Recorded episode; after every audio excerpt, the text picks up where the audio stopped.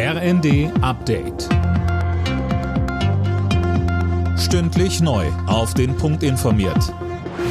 Ich bin Linda Bachmann. Guten Abend.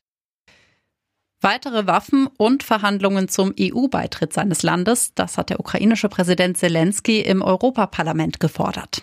Tom Husse, dort wurde er zuvor mit tosendem Applaus begrüßt. Ja genau, Parlamentspräsidentin Metzola sprach von einem historischen Tag für Europa und rief die Länder dazu auf, Kampfjets an Kiew zu liefern.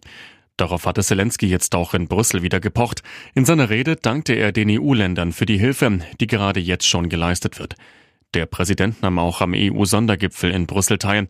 Die Staats- und Regierungschefs beraten noch bis morgen unter anderem über Hilfen für die Ukraine und Migration.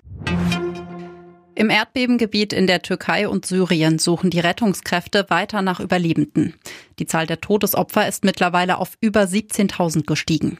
Aus Deutschland fliegen heute drei Bundeswehrmaschinen mit 50 Tonnen Hilfsgütern Richtung Türkei. Die Inflation in Deutschland ist im Januar wieder leicht gestiegen. Die Verbraucherpreise legten im Vergleich zum Vorjahresmonat um 8,7 Prozent zu, so das Statistische Bundesamt.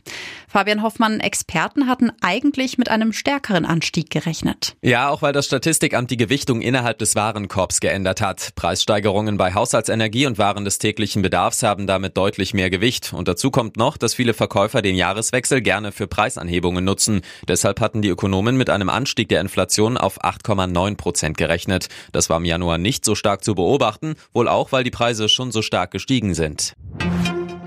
Großer Schreck in einem Baumarkt im baden-württembergischen Weinstadt. Dort hat sich ein Zehnjähriger von seinen Freunden in einem Waffenschrank einsperren lassen.